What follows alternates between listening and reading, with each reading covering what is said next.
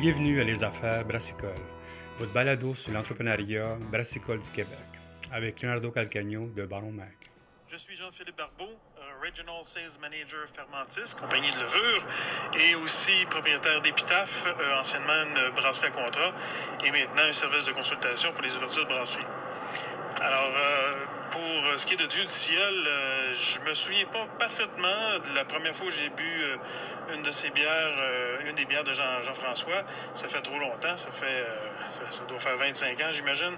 Euh, par contre, évidemment, je me souviens euh, beaucoup de, quelques bières, euh, dont euh, notamment euh, la Voyageur des Brumes, euh, qui était une ESB, euh, quand c'était servi en casque au pub à l'époque, euh, je sais plus dans lesquelles années les premières fois, doit être euh, fin 90, j'imagine. Euh, une bière toute délicate, euh, anglaise, euh, maltée, superbe, beau blond frais.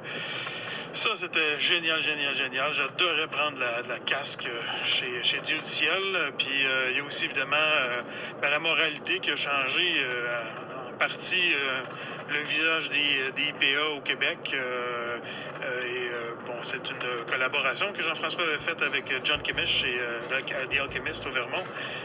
Une IPA anglaise un peu différente de ce qu'il faisait à l'époque. Mais ça non plus, je m'en souviens pas, c'est quelle année, ça fait trop longtemps.